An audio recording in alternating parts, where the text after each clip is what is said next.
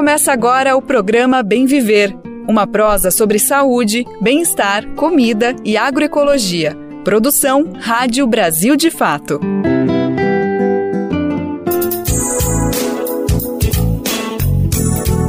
E hoje é terça-feira, dia 14 de novembro de 2023. Está chegando, chegou a hora de mais um programa Bem Viver, entrando aí para a gente debater todos os assuntos importantes do país e do mundo sobre a perspectiva popular que o Brasil de fato traz para todas as notícias. Já estou passando aqui para avisar que tem muita coisa bacana no programa de hoje, questões importantes para a gente pensar o bem viver a partir da educação, direito à terra, direito à moradia, cuidados com a natureza e também reparação histórica histórica. Importante eu me apresentar antes, né? Eu sou Lucas Weber, tô contigo nessa próxima uma hora para te falar sobre todos esses temas. Vem comigo, então vem com a gente conferir os destaques do programa de hoje, que tá só começando. Projeto de reforço escolar roda Brasília com uma Kombi e funciona a partir de doações. Sem água e abrigo, pessoas em situação de rua enfrentam desafios extremos em meio à onda de calor. Evento online discutiu o MST e marcou o lançamento de documentário sobre o movimento. O que explica esse calorão que afeta diversas regiões do país? Vamos conversar sobre isso no programa de hoje. O podcast aborda o passado e o presente de luta das mulheres pescadoras por direitos e cuidados com a natureza.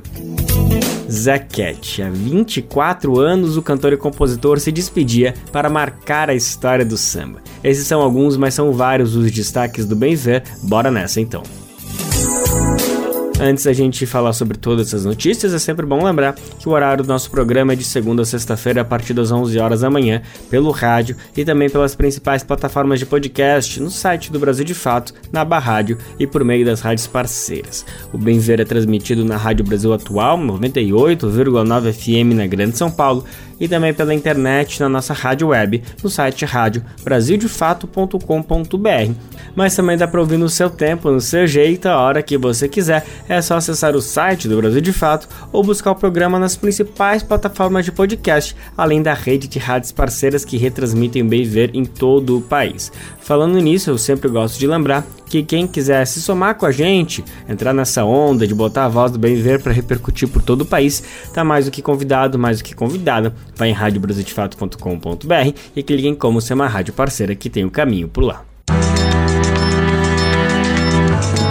Brasil de Fato 20 anos. Apoie e lute. Bora começar o Bem Ver de hoje, então, destacando educação. E para isso a gente pergunta: quando a gente fala em escola, o que, que você imagina? Salas, cadeiras, um quadro na parede, a sirene, pois é, né? Mas se a gente imaginar outras escolas possíveis para um projeto que está superando muros e distâncias, a imagem idealizada foi uma Kombi. Isso mesmo, uma Kombi. A gente vai conhecer agora uma iniciativa de reforço escolar que roda Brasília, capital federal, e funciona a partir de doações. A chamada Escola do Cerrado se reinventou para se tornar itinerante. Tudo começou com uma exposição de educação que foi desmontada com uma reintegração de posse na capital federal. Agora vamos imaginar junto essa escola inteira que se move sobre quatro rodas. É mais ou menos assim: a Kombi é reformada e pintada de laranja, bem bonitinha e aconchegante. Vamos entender melhor essa história? Quem conta pra gente é Alex Mirkan. Uma escola inteira que se move sobre quatro rodas e que se transforma num portal para vários universos. É mais ou menos assim que 40 crianças e adolescentes enxergam a Kombi usada pela Escola do Cerrado, um projeto de reforço educacional que existe desde 2020 em Brasília. Atualmente, as aulas acontecem aos sábados em uma praça da Vila Planalto, localizada a apenas 3 quilômetros da esplanada dos ministérios. A maioria dos alunos mora em cidades satélites da capital e são buscadas e depois levadas para casa pelo projeto, que aos poucos adaptou suas atribuições. Conforme explica a pedagoga Marisa Morgado, uma das fundadoras da Escola do Cerrado. E nós fomos notando algumas lacunas nessas crianças que não eram só a questão da matriz curricular escolar, né? Lacunas emocionais, lacunas de acessos culturais, fazer com que eles entendam quem eles são enquanto seres humanos, para que eles possam ter o livre-arbítrio de escolher o caminho deles sem precisar estar com o estigma de um único caminho só, que são subempregos, que são caminhos marginalizados. Dezenas de estudantes, pedagogos e professores de diversas áreas atuam como voluntários na Escola do Cerrado, promovendo uma interação que vai além do reforço escolar e tem potencial para mudar vidas. De origens pobres, muitas das crianças e jovens do projeto enfrentam situações de vulnerabilidade e convivem com dificuldades que se refletem no dia a dia. O estudante de Ciências Sociais, Gustavo dos Santos, comenta um pouco da realidade. Às vezes é o que eles trazem da, da família é muito pesado. Que é, querendo ou não, a relação mais próxima que eles têm social é com a família. E aí as informações que os familiares têm, os conhecimentos que os familiares têm, impactam o que a gente faz. A gente tem que manejar muito bem para conseguir entender, porque tem uma, às vezes não é por maldade, mas uma relação tanto quanto mais intensa deles, a, a forma de se expressar mais intensa. O jornalista Ifraim de Freitas Souza, voluntário do projeto, relata sua perspectiva. Isso é a melhor parte de tudo. É você poder ensinar e ganhar em troca amor. A escolinha tem essa essência, sempre teve, tanto que todos estão aqui. A gente tem a oportunidade de ver eles crescendo. É sinal que eles sempre voltam. E gente espera daqui a alguns anos, faculdade, ensino médio. Inicialmente, a escolinha era uma alternativa quando as aulas presenciais foram suspensas durante a pandemia de Covid-19 para o público mirim de uma ocupação de famílias sem teto na capital. Em fevereiro de 2022, o governo do DF promoveu a reintegração de posse, derrubou a antiga escolinha e dispersou as famílias para bairros distantes. Então, o projeto passou a ir ao encontro dos alunos, um dia em cada região da cidade além de incluir visitas guiadas a monumentos, parques e locais públicos de uma Brasília até então desconhecida para a maioria. Marisa relembra. Nos deslocar para outra cidade satélite, sem um mínimo de estrutura, era muito sacrificante, porque não tínhamos cadeira, não tínhamos mesa, não tínhamos recursos pedagógicos para oferecer realmente uma qualidade. Foi enquanto a gente estava nesse caos que, literalmente, em um sonho, eu sonhei com a escola dentro de uma Kombi. E fiquei com isso dias na minha cabeça. Eu falei, mas não existe isso. As pessoas no começo a gente ficou meio, mas como a gente vai fazer isso? A gente não tem dinheiro sequer pro lanche. Como que a gente vai fazer acontecer? Eu falei, a gente vai, vai acontecer. E de fato, os caminhos se abriram com a ajuda de uma campanha de arrecadação promovida na internet. Com o dinheiro levantado, foi possível comprar o veículo, adaptá-lo e enchê-lo de livros, brinquedos e outros materiais necessários para as atividades. Mas para tudo dar certo aos sábados, toda a programação é pensada durante a semana. Marisa descreve um pouco da rotina. A cada 15 dias nós temos uma grade curricular onde nós trabalhamos português, raciocínio lógico e o inglês. E nessas matérias são individualizados, nós trabalhamos realmente de forma individual cada dificuldade. Então o educador elabora atividades da, de forma mais ativas possíveis para que a gente desenvolva aquele ponto que na escola regular também faz com que ele trave as outras matrizes curriculares. Além das aulas de conteúdos regulares da escola, como português e matemática, a cada 15 dias o projeto também oferece atividades diversas e inclusivas. São assuntos que ajudam a prepará-los para a vida e que nem sempre são ensinados nas escolas ou dentro de casa. Hoje, um grupo convidado vai falar sobre os riscos e danos causados pelo consumo de drogas. Priscila Santos, orientadora do coletivo Bateu, comenta a experiência. É, a gente sabe que a realidade desses, dessas crianças e adolescentes é outra. Muitos deles é, têm casos na família ou já conhecem, já viram alguém é, com problemas em relação ao uso de substância, mas não sabem nomear isso, não sabem o que, que é. Tem muitos tabus também, né? Então, a, acho que a nossa maior dificuldade hoje foi chamar a atenção deles, né? Cativar eles para falar sobre isso e de uma forma mais lúdica, mais divertida, mais leve. Hoje, quase quatro anos após o início do projeto, há uma demanda para que a escola se expanda e alcance mais gente, o que ainda está longe de acontecer por razões financeiras. Os custos mensais para manter cada aluno, incluindo refeições, materiais e transporte, é de cerca de 100 reais, mas apenas um quinto desse valor tem sido arrecadado em doações. Esse projeto bonito já faz a diferença na vida de muita gente em Brasília e pode fazer ainda mais com a sua ajuda. Acesse o site apoia-se barra Escola do Cerrado e contribua como puder. Afinal, a educação transforma o mundo e é um direito de todos. De Brasília para a Rádio Brasil de Fato, Alex Mirkan. Massa demais esse projeto, né? A gente torce que muitas iniciativas como essa possam ser realizadas,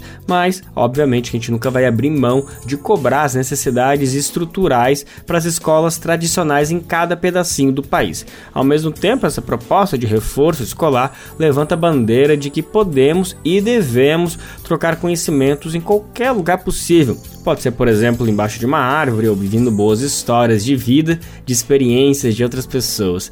Mas a gente destaca também que para isso não seja necessário deixar famílias desabrigadas, obviamente, né? Com o processo de reintegração de posse, exemplo das iniciativas que a gente acabou de ouvir. A Escola do Cerrado surgiu uma experiência nesse sentido. Aliás, muita gente costuma falar demais de ocupações e acampamentos, por exemplo, sem conhecer as realidades. Existem muitas experiências exemplares nesses espaços e daqui a pouco a gente vai conhecer, vai ouvir um vídeo que trata justamente disso. Além disso, as ocupações em espaços urbanos e rurais é uma forma de pressionar pelo direito à moradia ou de terra para plantar. Uma onda de calor deve atingir boa parte do Brasil até o próximo final de semana, tá todo mundo sentindo isso, né? O alerta é do Metsul de Meteorologia. Em meio à situação de climas extremos, as pessoas em situação de rua são as que mais sofrem, sem água e sem abrigo. Elas estão sujeitas às piores consequências que podem inclusive levar à morte. Segundo dados do Ministério dos Direitos Humanos e Cidadania, o Brasil hoje tem 230 mil cidadãos e cidadãs sem moradia vivendo nas ruas. Sobre essa questão, a gente vai trazer agora uma reportagem de Nara Lacerda para debater o tema. O Brasil pode viver nos próximos dias a maior onda de calor da história, com temperaturas superiores a 42 graus e milhares de municípios em alerta para grande perigo, segundo o Instituto Nacional de Meteorologia. Para a população em situação de rua, o cenário se soma aos desafios diários de sobrevivência. Sem acesso à hidratação e abrigo, esse grupo está sujeito às piores consequências das condições térmicas extremas, que podem levar inclusive à morte. De acordo com dados do Ministério dos Direitos Humanos e Cidadania, o Brasil tem hoje mais de 230 mil cidadãos e cidadãs sem moradia, vivendo nas ruas. A região Sudeste, que está na lista dos alertas meteorológicos para os próximos dias, concentra 62% dessas pessoas, um total de 138 mil. No Centro-Oeste, que também enfrenta altíssimas temperaturas, o número de pessoas em situação de rua é bem menor, soma 14,8 mil. Ainda assim, os estados da região presenciaram um aumento expressivo desses grupos nos últimos anos. Entre 2016 e 2023, o número de pessoas que vivem nessa condição escalou quase cinco vezes. Em algumas cidades de São Paulo, incluindo a capital, o governo montou estruturas com água, ambulâncias e acolhida, desde quando começaram os eventos climáticos de calor extremo em setembro. No entanto, não há registros de ação em outras unidades da federação e, mesmo no estado paulista, as políticas não são suficientes. A onda de calor deve durar pelo menos até o fim da semana que vem. Segundo a Metsul Meteorologia, existe alta probabilidade de quebra de recordes. De acordo com o INMET, as altas temperaturas vão afetar principalmente as regiões centro-oeste e sudeste, mas partes do sul, do norte e do nordeste também podem sofrer com o calor. Em algumas cidades, o fenômeno pode se estender por até 15 dias. O alerta da Metsul explica que essas regiões poderão presenciar massas de ar quente com temperaturas acima de 30 graus, o que se assemelha aos registros de algumas das regiões mais quentes do mundo. De São Paulo, da Rádio Brasil de Fato, Nara Lacerda. É importante a gente pensar nas coisas juntas, né? Muitas vezes quem tem muita terra para si é quem mais gera impactos para as mudanças climáticas. Em outras palavras, quem está em situação de rua e sente mais com esses impactos é quem menos gera impacto na natureza. De quanta terra o homem precisa? Bom, essa pergunta é o título de um documentário importante para se debater o MST, a agroecologia e a reforma agrária no Brasil. O vídeo é uma realização do ICL, o Instituto Conhecimento Liberta. O lançamento da obra contou com um debate online no último domingo. Estiveram presentes o economista João Pedro Stedley, membro da coordenação nacional do MST, e a youtuber e política Laura Sabino. O filme narra a trajetória de Eduardo Moreira, que também participou do lançamento. Após mais de 20 anos trabalhando no mercado financeiro, ele decidiu visitar e viver em um assentamento do MST. O filme De Quanta Terra Precisa o Homem também conta com depoimentos exclusivos do presidente Lula, Ciro Gomes, Wagner Moura e Danny Glover. Segundo a sinopse do filme, Eduardo Moreira foi levado a crer que os manifestantes eram seus inimigos pela grande mídia. No entanto, sua experiência de convivência com o MST o fez mudar de opinião. O documentário busca revelar o movimento diante dos interesses contrários das elites e das narrativas distorcidas da grande mídia. No início do lançamento, Eduardo Moreira explicou o título do vídeo. No começo eu tinha ficado meio assim, reagindo um pouco ao nome. Falei, pô, de quanta terra precisa o homem? Por que homem? Por que não mulher?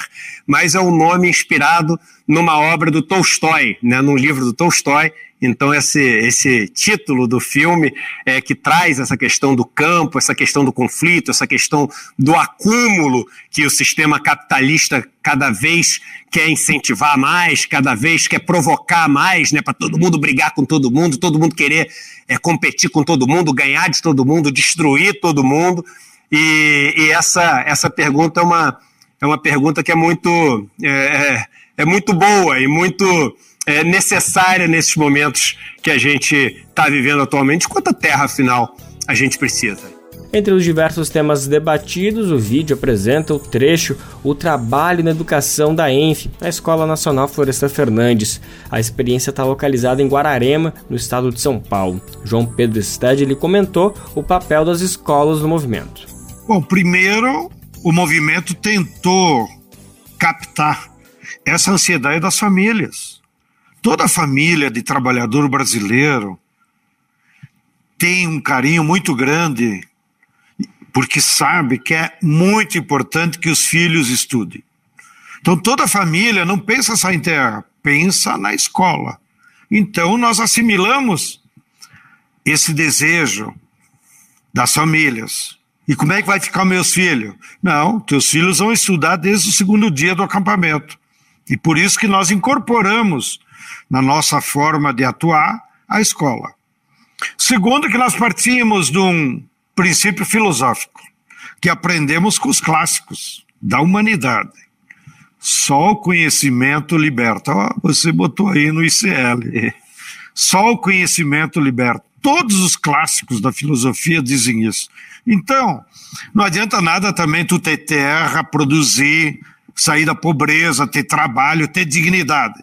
Mas se não tiver acesso ao conhecimento, você não vai ser um homem livre, não? uma pessoa livre, para adequar o termo. Então, o movimento incorporou essas duas coisas: a ansiedade das famílias, o desejo de ver seus filhos estudando, e, de outro lado, a concepção de vida, que sem acesso ao conhecimento você não vai ser uma pessoa livre. Bem, e aí então nós incorporamos no que fazer que começa desde a ciranda. Olha, nós não chamamos creche, chamamos ciranda. Por quê?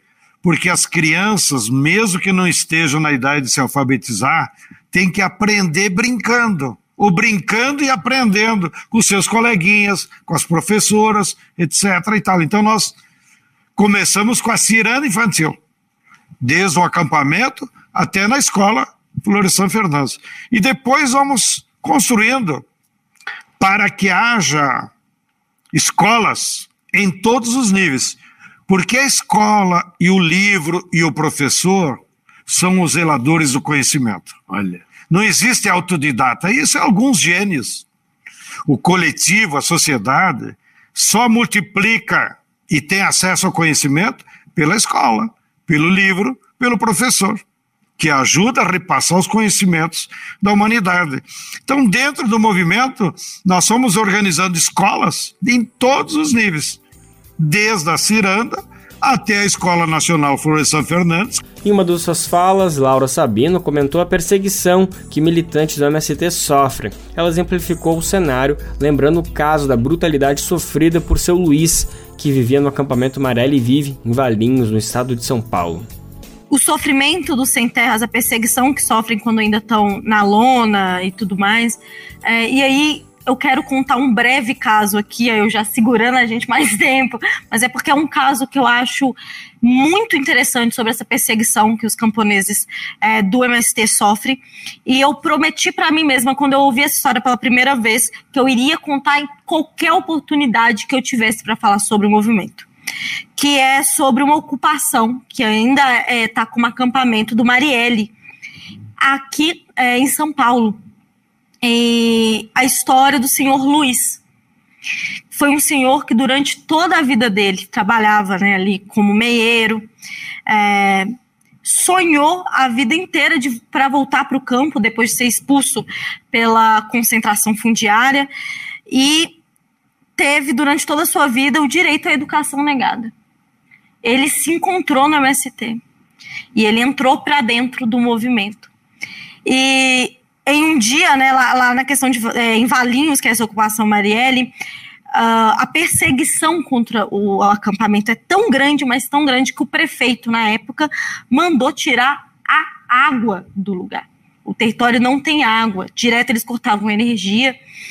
E uh, o seu Luiz, mesmo assim, resolveu ficar nesse acampamento. Mais do que isso, ele passou a comer na cozinha comunitária e fazer aulas para aprender a escrever naquela idade. E aí eles tinham combinado um ato pacífico na porta da prefeitura, que seria cada camponês entregar uma mudinha do que eles estavam plantando, seja ali é, no Jardim Mandala, que é um, uma, é, uma plantação em conjunta que eles tinham para todo mundo comer, quanto nos seus quintais. Então o São Luís naquele dia ele acordou animado, foi para a aula, escreveu a primeira frase dele, que era: "Eu sou sem terra, eu vou para a luta. A primeira, a, a, primeira frase que ele aprendeu depois, do, é, depois de escrever o nome dele completo. E escreveu na lousa, deu horário, ele pegou a mudinha dele, eles foram para a porta da prefeitura com semente, com muda, para entregar para as pessoas que passavam por Valinhos para falar: olha só o, que quem a gente é. Naquela época, tudo muito inflamado, um motorista resolveu uh, passar e olhou para o seu Luiz atravessando a rua com a mudinha e esse motorista, bolsonarista provavelmente, resolveu atropelar o senhor Luiz. Propositalmente. Propositalmente. Ele acelerou o carro e matou o senhor Luiz. Meu Deus do céu. É esse o grau quando o Stedley fala da perseguição? É isso que a gente está falando que essas pessoas recebem. É esse, a, a essa a gravidade, a violência dos ataques que o MST sofre. Então, eu queria contar a história do seu Luiz aqui, porque. Para honrá-lo, né? Para honrá-lo, sabe? Eu acho, eu acho importante a gente contar a história, ainda que não seja é, romântica, mas que explica muito do que é MST. Seu Luiz foi assassinado no dia 18 de julho de 2019, aos 72 anos. Esse é um exemplo da brutalidade histórica de setores contrários à reforma agrária e que agem de forma violenta no nosso país. Só nesse mês de novembro, três, três trabalhadores e uma trabalhadora sem terra foram assassinados sendo um deles em Pernambuco e dois na Paraíba. No último dia 11, Ana Paula Costa Silva era acampada, ela tinha 29 anos, e Aldeci Vituno Barros, de 44 anos. Os dois foram vítimas de disparos de arma de fogo na área rural de Princesa Isabel, na Paraíba. Antes, no dia 5, o agricultor acampado Josimar da Silva Ferreira também foi assassinado na cidade de Vitória do Espírito Santo, onde ele morava. Entre dor e esperança, o movimento segue firme na luta pela reforma agrária popular no país há quatro décadas. A reprodução do debate do documentário inédito de Quanta Terra o Homem Precisa está no canal do ICL, Instituto Conhecimento Liberta, no YouTube. Lá você confere também a exibição de trechos do documentário. Essa é uma ótima opção para conhecer a proposta de trabalho no campo feita pelo MST. Com mais de 40 anos de experiência, o movimento é exemplo de atuação com a produção de alimentos saudáveis, organização comunitária, economia solidária e respeito à natureza. Eu não vou sucumbir.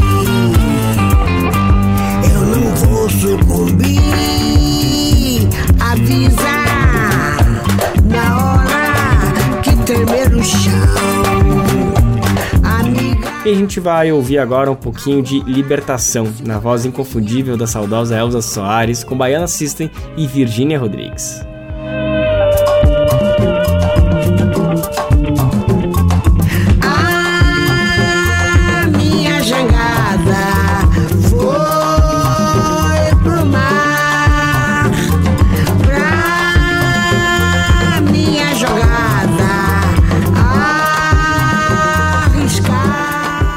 E aí, muito calorão aí na sua região? O país vem passando por dias extremamente quentes, bem acima do esperado. E não é só calor, não. O calor e secura, o que deixa a situação ainda mais delicada, tanto para o meio ambiente também quanto para o nosso bem-estar. E não é no país todo, é importante comentar, né? No sul do Brasil, por exemplo, a situação é meio que oposta. Previsão de muita chuva para os próximos dias, frente ao que a região passou recentemente, é bem importante a gente ficar atento. Tá, e o que, que explica tudo isso? É normal essas temperaturas, essa quantidade de chuva de um lado e seca de outro? Bom, a gente sabe que existe esse fenômeno climático, o El Ninho, que está atuando e causa justamente essa situação, mas tão drástica assim. Para ajudar a entender, eu conversei com o professor José Marengo. Ele é cientista sênior e professor titular do Instituto Nacional de Pesquisas Espaciais, o INPE. Ele é coordenador do Grupo de Estudos e Pesquisas em Mudanças Climáticas, ou seja, uma fonte mais do que gabaritada. A gente vai ouvir agora uma conversa que eu tive com ele, só lembrando que ele é peruano. Ele vive há 20 anos no Brasil, mas ainda tem sotaque, o que não prejudica em nada a compreensão. Professor, gostaria de começar a nossa conversa ouvindo um pouco do senhor, uma análise de o que está acontecendo nesse momento no Brasil. A gente tem visto recordes de temperatura, sensações térmicas passando de 50 graus no Rio de Janeiro, Centro-Oeste, situações semelhantes, São Paulo também, muita chuva no sul, norte também com temperaturas acima da média. É um fenômeno climático coeso que a gente pode falar ou tem alguma coisa fora do, do previsto atingindo o país nesse momento? Olha, Depende todo un poco. Primero nos tenemos el fenómeno del niño. No, só que este fenómeno del niño normalmente es o aquecimiento das aguas do Pacífico. Nuestro problema ahora es que básicamente todos los océanos están quentes, ¿no? incluyendo el Atlántico en geral. ¿no? Y, ya tivemos los primeros sinais del niño con las chuvas fortes lá no sul do Brasil, ¿no? Mussum y todo, que es el sinal del niño. Y lembrar también que en términos de ondas de calor, así procurando los datos, nós ya tivemos una onda de calor aquí no Brasil en agosto, no medio de invierno, en septiembre, que fue con algunos lugares pasaron los 40 grados, y ahora estamos no medio de una onda de calor que ainda no terminó. Yo estoy en Brasilia, por ejemplo, y afuera está súper quente. Y en algunos lugares tengo que se llama sensación térmica, que no es a temperatura, sino una combinación de temperatura con otras condiciones que un cuerpo resiste, ¿no? O sea, 50 grados de sensación térmica es como si usted estuviese andando ahí en un forno de microondas, ¿no? Y eso es lo que produce estrés térmico, particularmente entre los más vulnerables. Y lembrar que no verano, no hemisferio norte, también tivemos ondas de calor no hemisferio norte. ¿No? Los países Alemania, Portugal, Italia batieron ondas de calor, solo que ellos no son países tropicales, o sea, para ellos teve un impacto muy grave. No nuestro caso, Brasil es un país tropical, las mayores temperaturas fueron registradas no centro-oeste do Brasil, ¿no? Mas Cuiabá ya es quente, ¿no? Entonces, levar de 40 a 42 tal vez no, no sea mucho aquecimiento. Mas un dos problemas la combinación entre a alta temperatura y a seca, que eso puede generar un incremento, un aumento en la frecuencia de incendios. Esa es nuestra preocupación, porque no sabemos si todos los estados están prontos para enfrentar una estación de incendios, ¿no? ainda que septiembre, octubre son los meses de incendios y, ya estamos en noviembre, que debería ser el inicio de la estación chuvosa, mas sí, de facto, en todo el planeta estamos observando temperaturas muy altas y un clima bastante eh, inestable, podría decir, por não falar outro termo. Perfeito. Então ainda é cedo para a gente, para a ciência conseguir decifrar, conseguir separar o que, que são consequências, o que são respostas desse El Ninho acentuado e o que de fato pode ser considerado talvez como um novo normal, uma nova temperatura esperada para esses meses. A gente ainda existe essa, essa dúvida, professor, é isso? Bueno, ciencia siempre tiene dudas, ¿no? Por eso que es ciencia, no siempre estudiamos. ¿Por qué? Porque si pensamos primero, un evento es el niño. Siempre aconteció y continuará aconteciendo. Só que este el niño está acontecendo junto com o aquecimento global. Entendeu? Antes, no el niño você tinha somente o aquecimento do Pacífico. Agora você tem o aquecimento todo o Oceano Atlântico.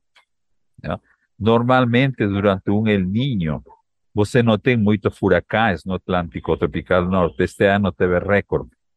E muitas vezes esses furacões terminavam na costa do Canadá, porque as águas estavam muito quentes lá, não? Ou seja, está, como quem diz, as peças do quebra-cabeça estão se juntando, coisas que, que nós achávamos que poderiam acontecer nos 30, 40 anos, já estão começando a acontecer. E este ano é um, um caso típico, não? Ondas de calor no verão do hemisfério norte, mas lembrar que aqui ainda estamos na primavera, entendeu?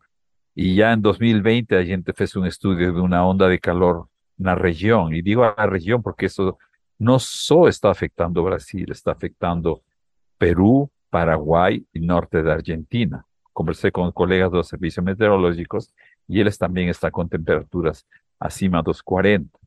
Não, ou seja, é um fenômeno continental, podemos dizer, que está acontecendo e aí nós temos que ver estudos se isso realmente significaria que o clima natural já mudou para uma nova normal ou se é simplesmente um evento que aconteceu um ano e que o próximo ano pode que não aconteça novamente. Mas, como falei, todo em termos de meio ambiente, a gente acha que sabe de todo, mas a natureza sempre nos manda suas mensagens. Não? Mas este ano foi um ano típico do que poderia ser um ano tipo 2050. Não? Ou seja, é uma amostra do que poderia acontecer no, no, no futuro. E, e não só em termos de aumento de temperatura, sino também no impacto na população. Não? Enchentes, ondas de calor matam pessoas, e também a biodiversidade, os peixes mortos, os botos cor-de-rosa mortos, quase 178 mortos na, na Amazônia, porque os rios estão se secando, estão muito rasos, água muito quente e os bichos morrem por falta de, de oxigênio não? e estresse térmico. Ou seja, estamos vendo coisas que realmente a gente não, não esperava ver tão pronto. Professor, então, pelo que eu entendi, o senhor está falando que o que a gente está vivenciando agora nesse ano talvez seja uma amostra do que está sendo desenhado para daqui 20, 30 anos, 2050, 2060. Então, de certa forma, é uma situação um pouco desesperadora, mostrando que esse é o futuro que a sociedade está se encaminhando, mas ao mesmo tempo não deixa de ser um alerta para já fazer com que as autoridades, pessoas especializadas possam começar a traçar é, como alternativas, começar a traçar, pensar em maneiras de conseguir dar condições dignas para a população, já que a gente já está vivenciando esse caos que é possível que daqui 20, 30 anos se torne esse novo normal. É por aí? É por aí, é por aí, porque na verdade a natureza nos dá sinais de que algo está acontecendo, não? O clima sempre esteve assim, assim digo, em equilíbrio, não? Agora nós temos um clima. 50 milhões de anos no passado tínhamos um clima que era diferente ao nosso, com espécies diferentes, mas o clima estava em equilíbrio. O clima de agora está em equilíbrio, é diferente ao clima do passado e pode ser diferente ao clima do futuro. Mas um clima do futuro mais quente, mais seco, mais chuvoso em algumas áreas, pode ser perigoso para nós como seres humanos. Entendeu? O planeta continuará existindo, não vai explodir. Só nós como espécie poderíamos desaparecer. Não? E isso acho que é um pouco a mensagem que tentou se levar no Acordo de Paris, reduzir a, a de gases de efeito estufa para que o aquecimento global não ultrapasse o grau e meio. E com um aquecimento global que não ultrapasse um grau e meio, os impactos seriam menores, a adaptação seria possível. Mas se este ano passa a ser o ano mais quente, já estaremos em 1,2. Então, de 1,2 para 1,5 realmente não faz muita diferença. Não? Professor, agora falando um pouquinho de futurologia, que eu sei que não é um campo muito que a ciência gosta de caminhar, mas, enfim, só queria. É, tem uma questão que me parece pertinente para a gente trazer agora: é que, se, como o senhor acabou de falar, a gente está passando ainda pela primavera, aqui pelo menos Sim. essa parte sul, sudeste do país. Então, há uma expectativa que no verão as temperaturas aumentem. Aqui para o sul, sudeste, a gente deve esperar uma temperatura acima do que a gente está vivenciando para dezembro, janeiro, fevereiro? Olha, uma das características do El Niño, do El Niño, ¿sí? é justamente isso. Os invernos mais quentes, nós tivemos um inverno mais quente agora, e no próximo, porque o Niño começou em maio, não? O Niño começa em maio, alcança seu pico em dezembro, dezembro 2023, janeiro 2024 e depois diminui até maio. Ou seja, o verão, se as coisas continuam agora, se continúan evoluyendo la forma como está, de fato sí, nos podríamos tener no sudeste temperaturas más altas, porque el impacto del niño no sudeste no es tanto en las chuvas, en las temperaturas, más en regiones como o semiárido del nordeste, por ejemplo, donde existe mucha vulnerabilidad a secas.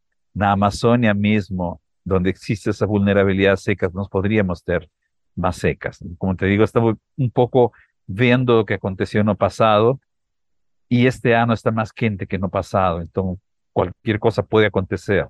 No es que digo que va a acontecer, más como previsión é um cenário possível, entendeu? Perfeito. E agora falando um pouco do norte do Brasil, que passa por essa seca também sem precedentes, Sim. o que a gente esperaria para esses próximos meses é o volume de chuva, como é caracterizado esses meses agora, né? Que é até conhecido como inverno, porque chove bastante, faz com que a sensação térmica diminua de certa forma. Uh, o que, que a gente pode esperar para esses próximos meses? Será que vai se manter essa previsão de seca ou talvez a chuva possa ser retomada mesmo com a presença do El Ninho? Olha, con la presencia del niño, la verdad, la tendencia es de llover menos que lo normal, ¿no? Ahora, digo normal, ¿no? Porque ainda continuamos, usando ese, ese termo normal. Chove acima o abajo que lo normal. O problema la temperatura. Una combinación de temperaturas altas con menos chuva puede dar lugar, por ejemplo, a incendios. Y eso es lo que está aconteciendo. Incendios no norte de Manaus, esa fumaza está llegando a Ciudad de Manaus, ¿entendió? Y no es, y si a Ciudad de Manaus, por ejemplo, eh, a estación chuvosa en esa región es de marzo a abril. Igual que el nordeste, no semiárido, marzo, abril, mayo. Si no llover lá, marzo, abril, mayo, y si las temperaturas son altas, no podríamos tener problemas, ¿no? Y, y en Amazonia generalmente los problemas acontecen, primero, por el riesgo de queimadas que aumenta, y segundo, o nivel dos ríos cae. Y ahí deja isolados básicamente los ribeirinhos, que son las personas más vulnerables que existen, porque ellos dependen del transporte. Si llueve mucho, ellos pierden. Si llueve poco, ellos pierden. ¿no? Entonces, el transporte mismo por los ríos, por ejemplo, ahora fica difícil, fica más caro, y no existen rodovías o ferrovías na Amazônia, ¿no? Entonces, o, hasta un momento, un ambiente bastante preocupante. Mas, como falei, ainda faltam meses, talvez alguma situação mude e SEMADEM e outros centros como INPE e, e dos Estados Unidos estamos fazendo esse monitoreamento a ver o que, acontece. Novamente, é como se fosse um paciente. Paciente pode estar piorando, mas pode ter uma melhora e nós estamos monitoreando para ver o que, que está acontecendo. Perfeito. Professor, para fechar nossa conversa, enfim, acho que vale agora a gente conversar um pouquinho com quem está nos acompanhando de que dicas a gente pode trazer para minimamente minimizar talvez um pouquinho desses impactos diários por essa alta temperatura, essa secura extrema. Eu me imagino que a hidratação o máximo possível, evitar exercícios, atividades mais intensas nesses horários de mais intensidade do sol. Enfim, tem mais algum recado que a gente poderia compartilhar para ajudar as pessoas a não passarem por situações desagradáveis, sofrer algum tipo tipo de mal-estar? É, sim. Primeiro que a hidratação é fundamental, mas também eu acho que é necessário mudar um pouco os horários, não? Porque, por exemplo, imagina com esse calor, os garis, as pessoas da construção que trabalham, os jardineiros que trabalham meio-dia, fazer um pouco como foi feito na Copa de Qatar. Não?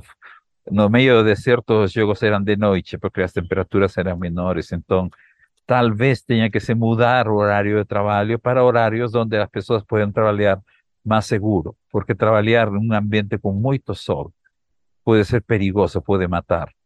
Não, não tem muitos, aqui no Brasil tem estudos, mas na Europa teve uma onda de calor muito forte em 2022. E este ano saíram vários estudos falando de que mais de 60 mil pessoas morreram como consequência dessa onda de calor. ¿No?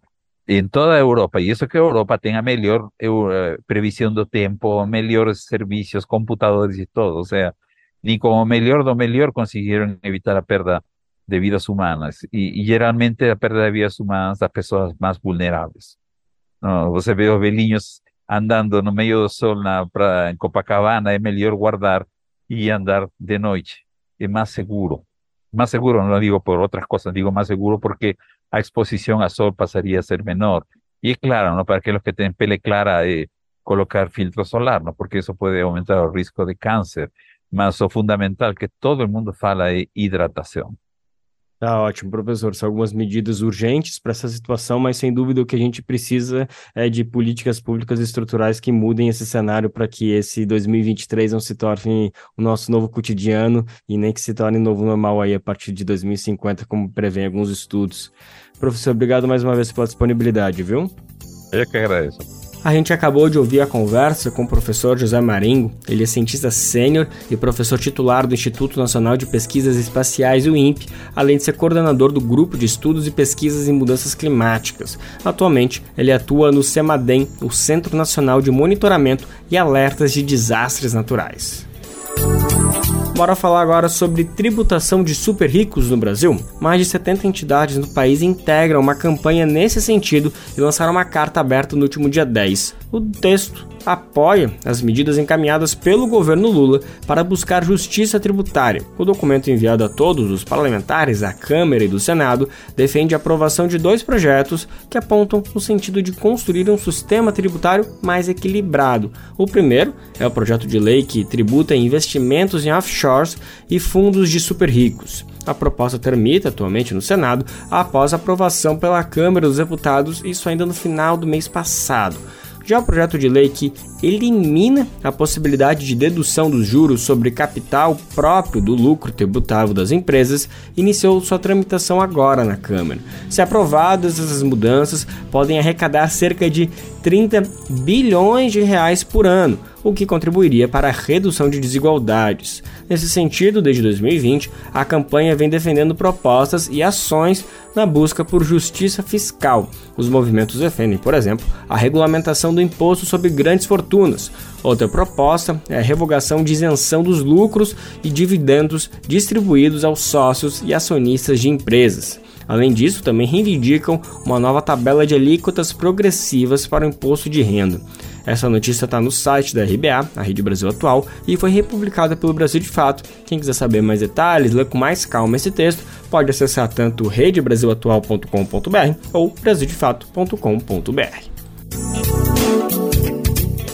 Um estudo aponta que o Banco do Brasil teve participação no tráfico de pessoas durante a escravidão no século XIX. O trabalho foi feito por pesquisadores e professores que compõem universidades públicas do Rio de Janeiro e São Paulo, além de um grupo estrangeiro que veio de Harvard. De acordo com a publicação, uma análise histórica mostra o vínculo de pessoas que fundaram o banco e que participaram de diretorias do banco com o tráfico de pessoas escravizadas. A ideia do estudo surgiu da percepção da necessidade de reparação pelo crime cometido. O Ministério Público Federal vai promover audiências públicas para tratar de um possível plano de reparação a ser adotado pelo banco. A primeira delas já está marcada para o próximo dia 18 no Grêmio Recreativo Escola de Samba Portela, lá no Rio. Em nota, o Banco do Brasil ressaltou que lamenta profundamente esse capítulo da história. Além disso, a instituição ratificou sua disponibilidade para responder sobre o tema. Vamos saber mais detalhes, entender que causa é esse? Quem conta para a gente é Caroline Pessoa, da Rádio Agência Nacional do Rio.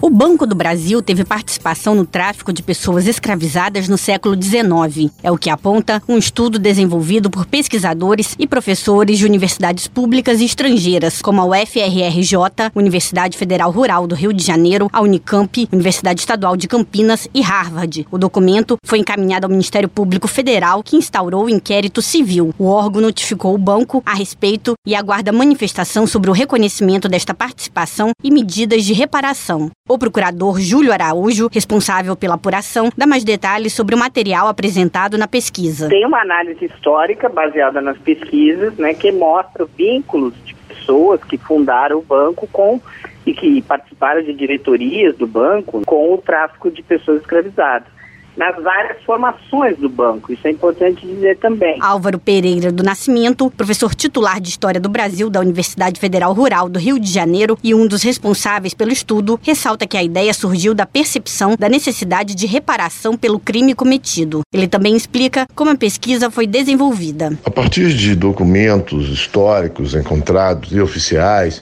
encontrados em arquivos nacionais e estrangeiros, foi, foi possível perceber que acionistas do Banco do Brasil se beneficiavam de empréstimos ou investimentos no banco eh, provenientes de do, do comércio ilegal de escravos. O prazo para a resposta do Banco do Brasil é de 15 dias úteis. A instituição deverá ainda apresentar um plano de ações no curto prazo, caso seja reconhecido seu papel na escravidão e no tráfico transatlântico. Também deverá se manifestar sobre o financiamento de pesquisas sobre esse passado. Álvaro enfatiza a necessidade do reconhecimento por parte da instituição. Nós esperamos que o banco, em primeiro lugar, reconheça o seu, sua história, seu passado, nós entendemos que o banco será mais forte ainda quando ele reconhecer os seus erros, o, o, erro cometido na sua origem, no seu passado, no século XIX. O procurador Júlio Araújo reforça que o estudo é importante para provar que a escravidão no Brasil se estendeu por muito tempo, além de seu término legal, e a grande presença desta realidade nas instituições nacionais. Certas instituições, como é o caso do Banco do Brasil, foram constituídas pelo tráfico de pessoas escravizadas e pela escravidão.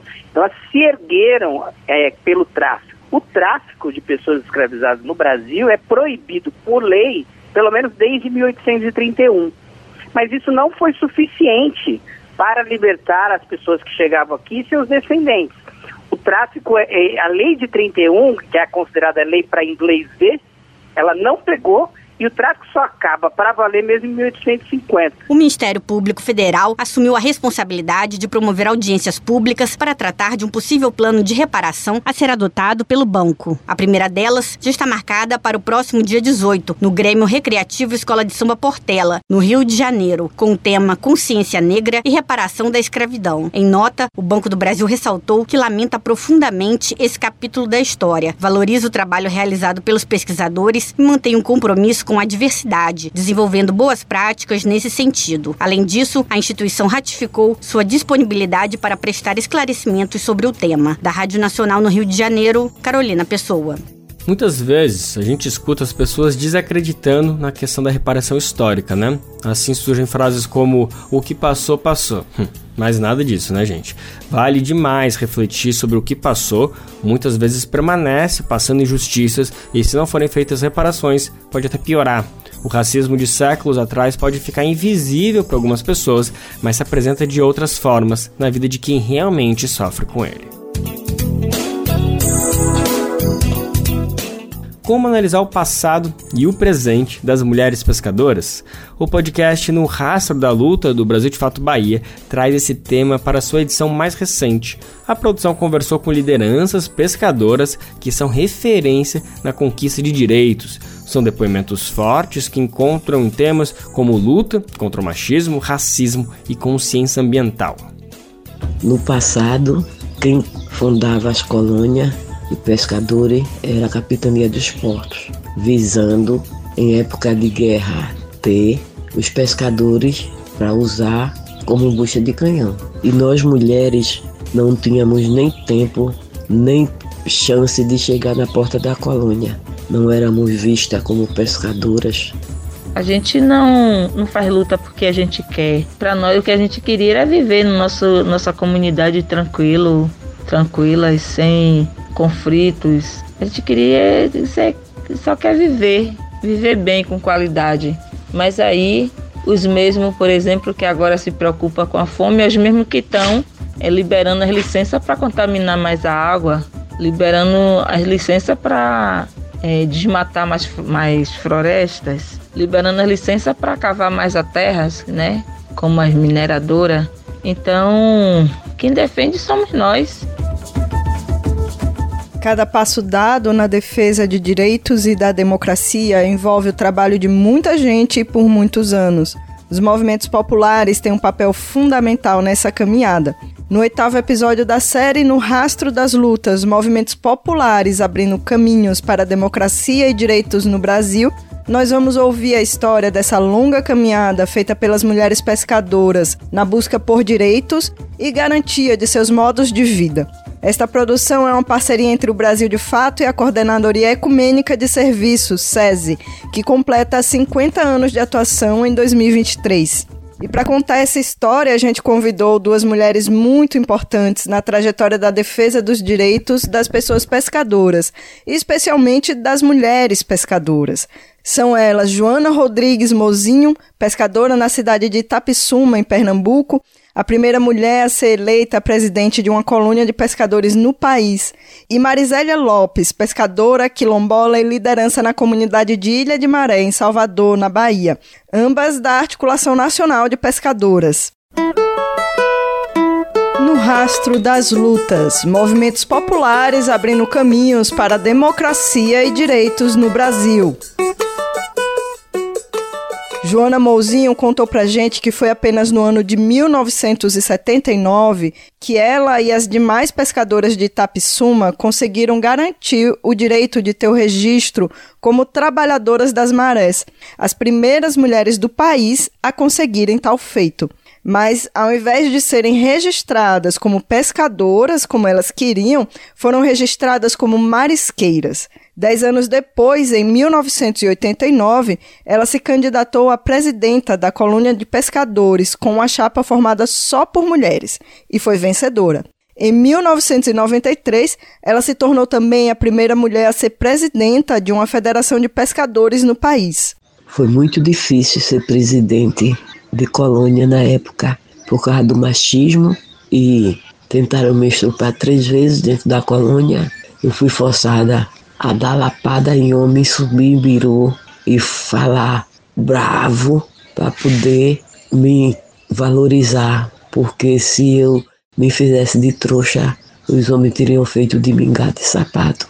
Mas eu não tive medo. Eu tenho muito orgulho de ter aberto esse caminho e olho para trás e vejo que tem muitas mulheres hoje presidente de colônia, de associação e de federação. Para mim é uma honra saber que foi a minha cidade onde saiu a primeira mulher presidente de colônia no Brasil.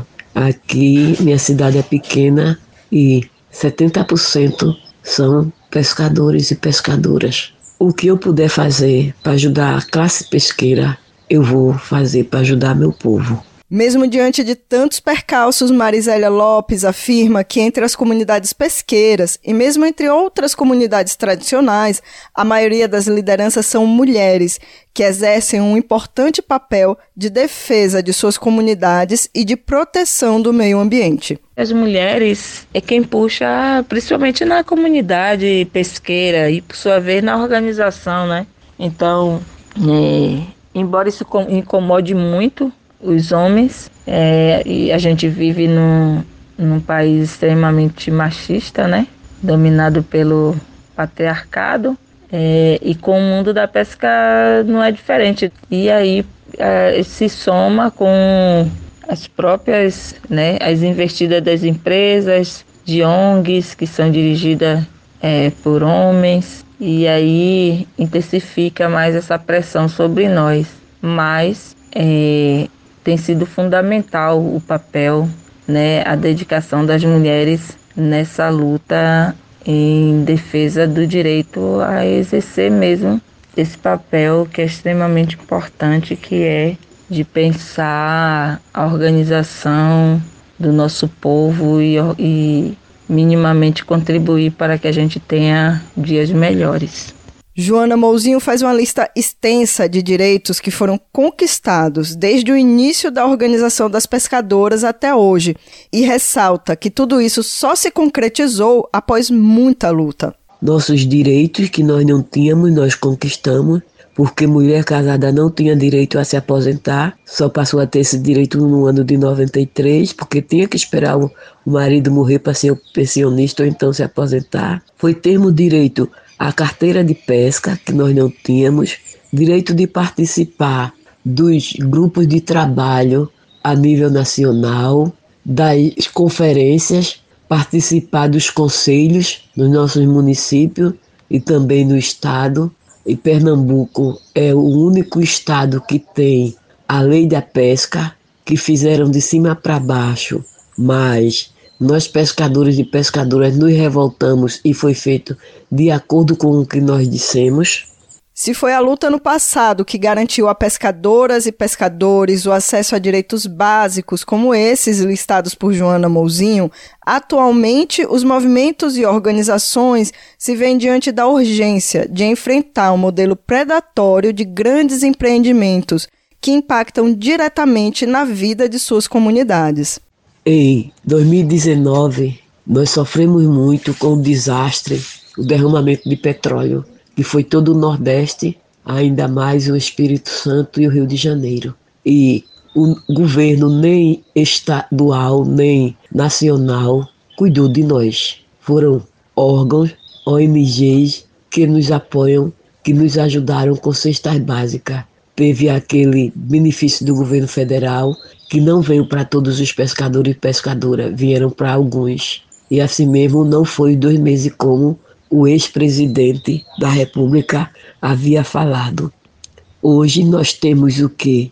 Aquele grande problema da Rio Doce, que ainda não foi resolvido todo o caso, ainda tem gente sofrendo, tem gente doente por causa daquele rejeito de minério e também ainda por causa do petróleo, que quem entrou nas beiras da praia para limpar o petróleo ficou doente. Tem as usinas eólicas que estão acabando com a pesca artesanal, principalmente para as mulheres que estão indo menos pescar porque estão sem espaço. A produção do podcast no Rastro das Lutas é semanal. Essa e outras edições você encontra na seção de podcasts do Brasil de Fato. Vai lá em radiobrasildefato.com.br, no finalzinho da página você encontra o caminho. Racismo em pauta.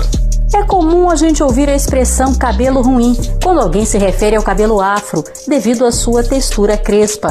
A ideia vem da cultura de que bom é ter cabelo liso, mas além de equivocado, esse é um termo muito racista que prejudica a autoafirmação da estética negra. Em vez de cabelo ruim, fale cabelo crespo ou cacheado. Racismo em pauta. Uma campanha Senado Federal.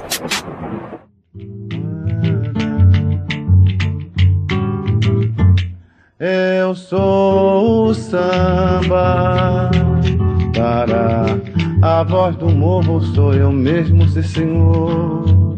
Para quero mostrar ao mundo que tenho valor. Eu sou o rei dos terreiros Zé Cat é mesmo o samba. Nessa batida e melodia, o cantor e compositor marca a vida de muitas pessoas, representa as favelas, evoca sentimentos e expressa as palavras vivas da boca do povo. Há 24 anos, em 1999, Zé Cat se despediu da gente para afirmar uma bela história do samba em rodas e escolas do Rio de Janeiro. Queremos samba quem está pedindo é a voz do povo do país. Viva o samba, vamos cantando essa melodia pro Brasil feliz. Eu sou o samba, a voz do morro sou eu mesmo, sim senhor. Quero mostrar ao mundo que tem um valor. Eu sou o rei dos terreiros, eu sou o samba. Mará, sou natural daqui do Rio de Janeiro. Sou eu quem leva alegria. E assim a gente encerra mais uma edição do Bem Viver, lembrando que amanhã, quarta-feira, a gente sim tá de volta a partir das 11 horas da manhã. Você pode ouvir o programa na Rádio Brasil Atual, 98,9 FM na Grande São Paulo ou no site rádio brasildefato.com.br. O programa vai ao ar em diversas rádios pelo país e a lista completa de emissoras que retransmitem o Bem Viver você encontra no nosso site na matéria de divulgação diária do programa. Aqui a gente aproveita para agradecer esses veículos por estarem com a gente.